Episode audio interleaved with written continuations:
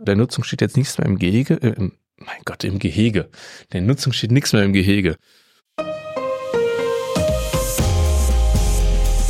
Herzlich willkommen zum Datenschutz Talk, Ihrem Podcast für die Themen Datenschutz und Informationssicherheit.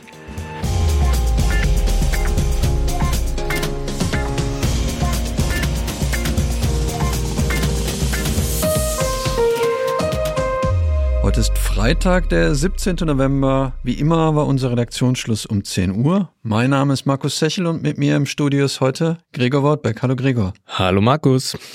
Wir haben ähm, heute nicht ganz so viele Themen, aber ich hoffe, dass wir eine nette Zusammenstellung hinbekommen haben. Was hast du dabei? Vier Themen habe ich dabei. Und zwar äh, gibt es Sicherheitslücken in den Softwarelösungen von Gesundheitsämtern in Rheinland-Pfalz. Dann gibt es äh, unschöne Datenweitergaben im neuen Outlook. Ähm, die Berliner Datenschutzaufsicht äh, bewertet Cisco WebEx neu und ein kleines Update habe ich zur Ransomware-Attacke auf Boeing mitgebracht. Was ist bei dir im Petto heute? Im Petto habe ich was zu niedersächsischen Apotheken. Dann habe ich auch eine Nachricht von Microsoft zum Thema DPA. Eine kleine ähm, Information zu Personalakten und der Weitergabe von Personalakten aus Thüringen. Und dann habe ich zum Schluss noch einen Lesetipp mitgebracht. Magst du beginnen, lieber Gregor?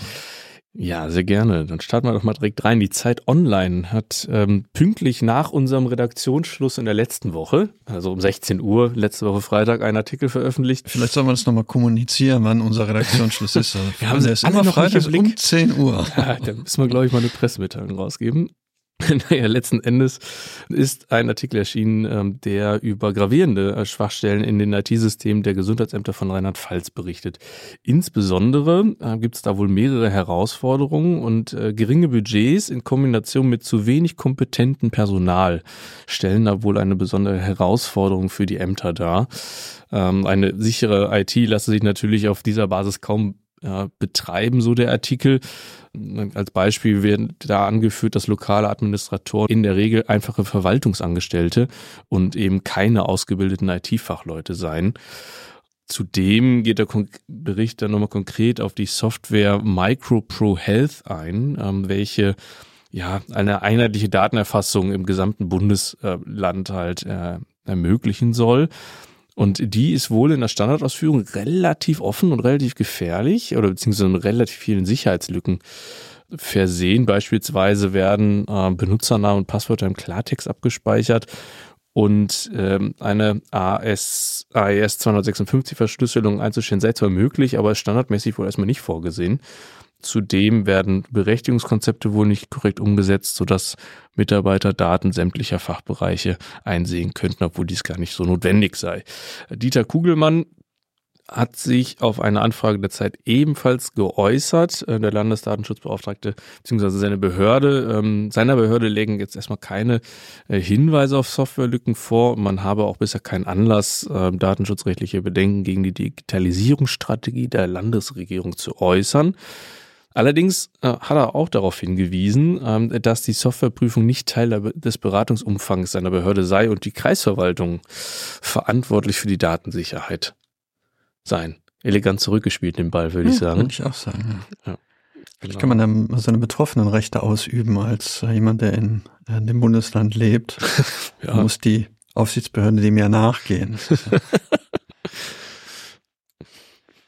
Ich habe was mitgebracht aus Niedersachsen, hatte ich ja schon erwähnt. Hier gab es anlasslose Prüfungen. Ich finde das immer, immer ganz schön, weil in unserer Beratungspraxis, das kennst du ja auch, immer die Frage ist, ja, werde ich denn mal geprüft oder nicht? Und hier ist jetzt ein schönes Beispiel, dass in Niedersachsen fünf Apotheken im Rahmen einer anlasslosen Prüfung überprüft worden sind. Und es gab einen konkreten Gegenstand, ähm, wie die Pressemitteilung jetzt vom 15. November mitgeteilt hat. Hier ging es um Einwilligungserklärung von Kundinnen und Kunden in Bezug auf die Kundenkarte und es ging um das Thema Löschen und Löschkonzepte ähm, im Kontext der Aufbauung von Berechtigungsscheinen für die Ausgabe von Corona-Schutzmasken. Wenn es dich vielleicht, dass es die Möglichkeit gab, bei den Apotheken sich kostenlos mit dem entsprechenden Berechtigungsschein Masken zu holen. Und diese Nachweise müssen halt geführt werden.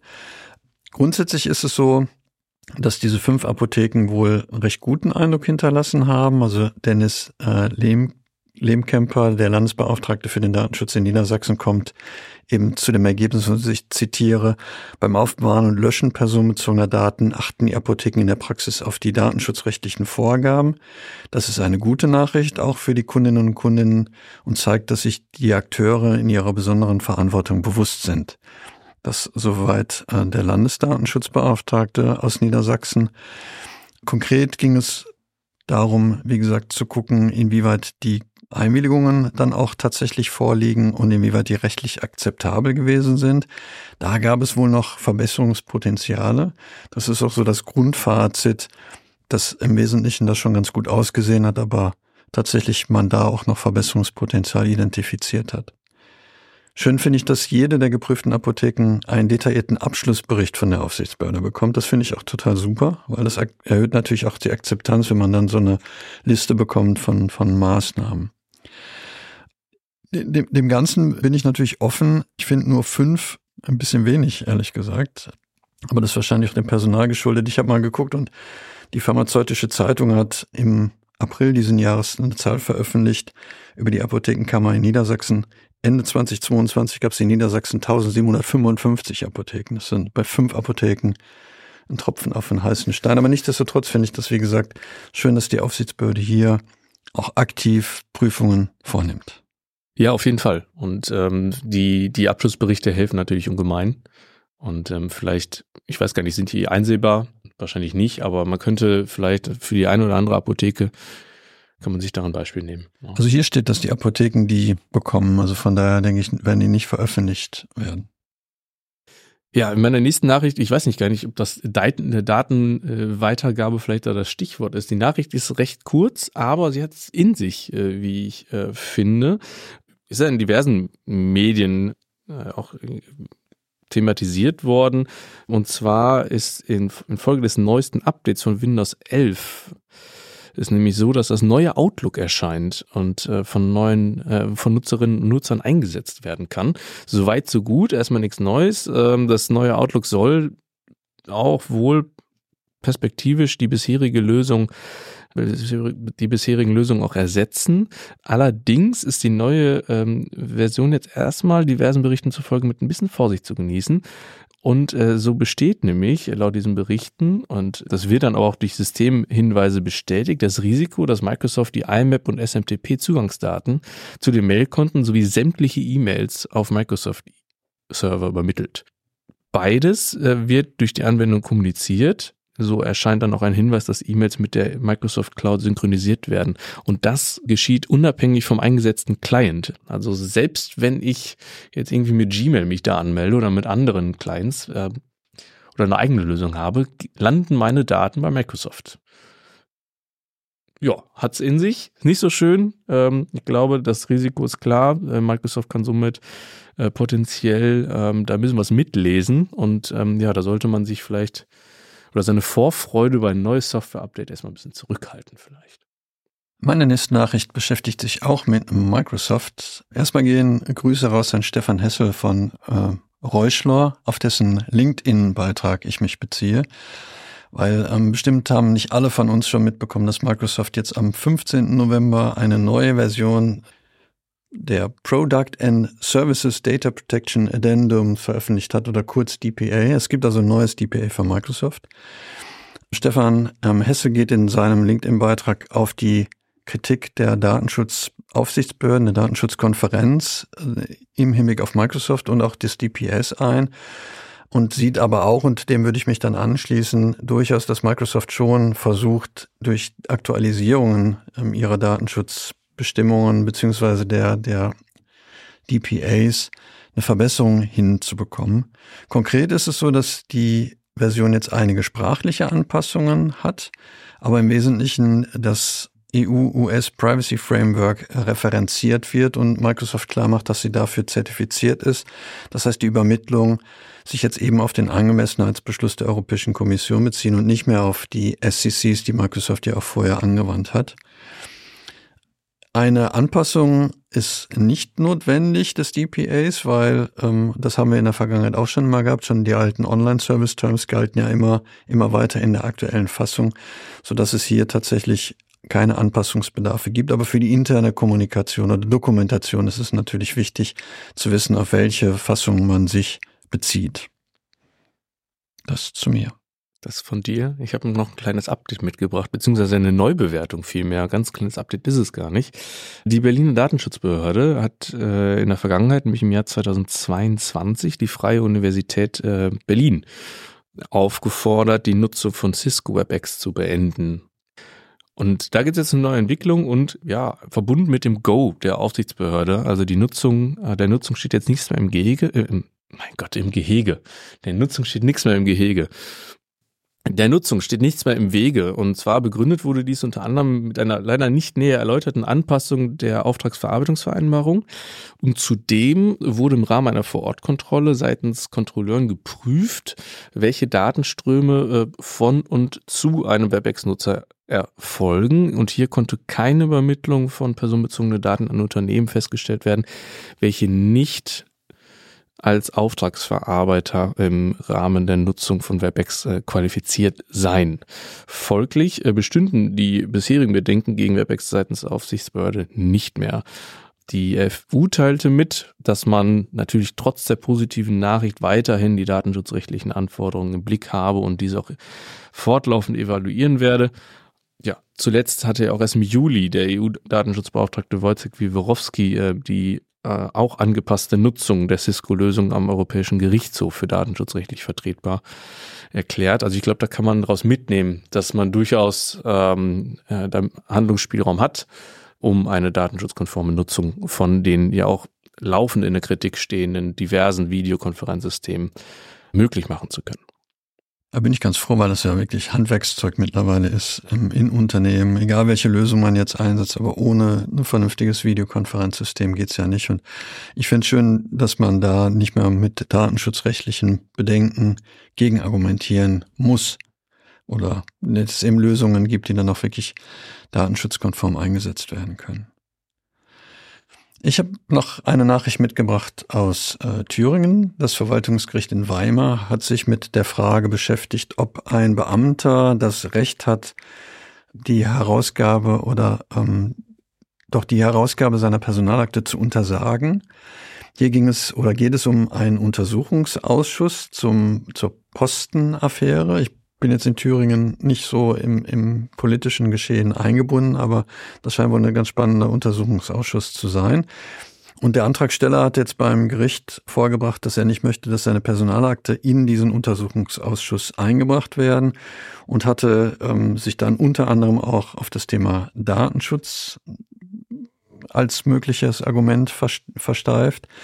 Und das Gericht hat schon gesagt, dass es natürlich ähm, das Grundrecht auf informationelle Selbstbestimmung gibt, aber das natürlich nicht uneingeschränkt gilt in jedem Fall.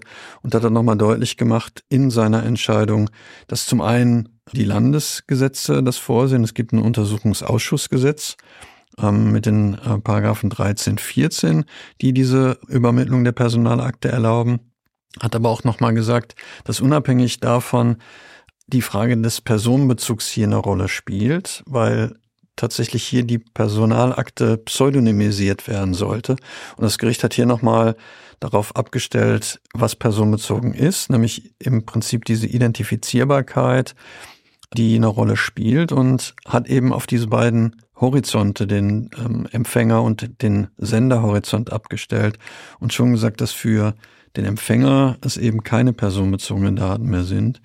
Und ich finde, damit steht es halt tatsächlich in, in der Perspektive, die wir auch schon vom Europäischen Gericht ja hatten, die vom ähm, Europäischen Gerichtshof auch nochmal wiedergegeben worden sind.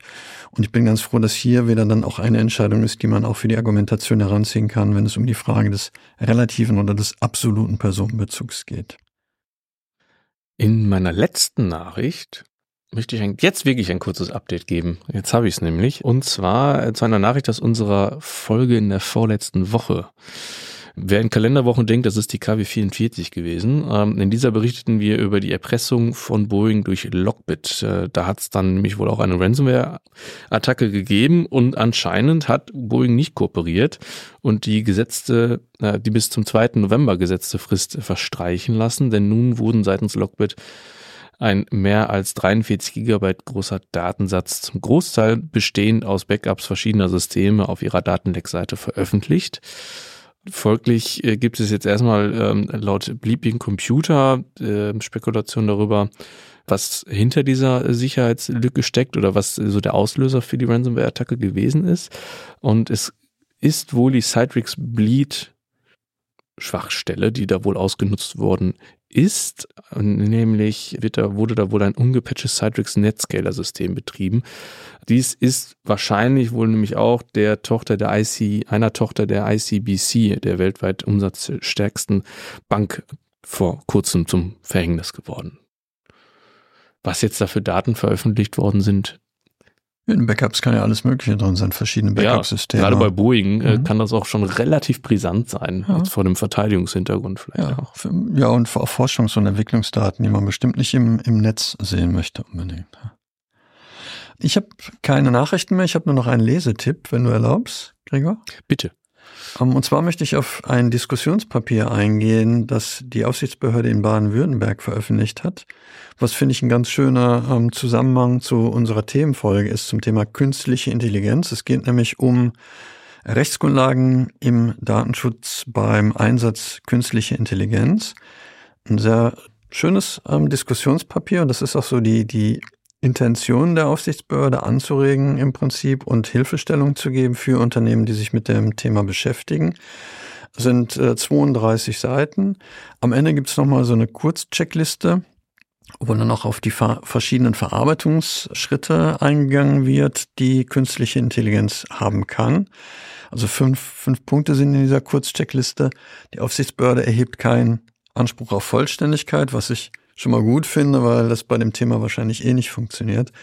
Und am Ende dieser, dieses Papiers gibt es auch nochmal eine schöne Materialsammlung mit Entscheidungen vom Europäischen Gerichtshof, äh, Papiere vom, vom ETSA, von der Datenschutzkonferenz und äh, einige Aufsätze. Also eine gute Basis auch, um sich selber mit dem Thema künstliche Intelligenz nochmal intensiv beschäftigen zu können. Das, ich gemerkt habe, da die Temperaturen runtergehen und es vielleicht draußen nicht mehr ganz so schön ist, eine gute Empfehlung fürs Wochenende.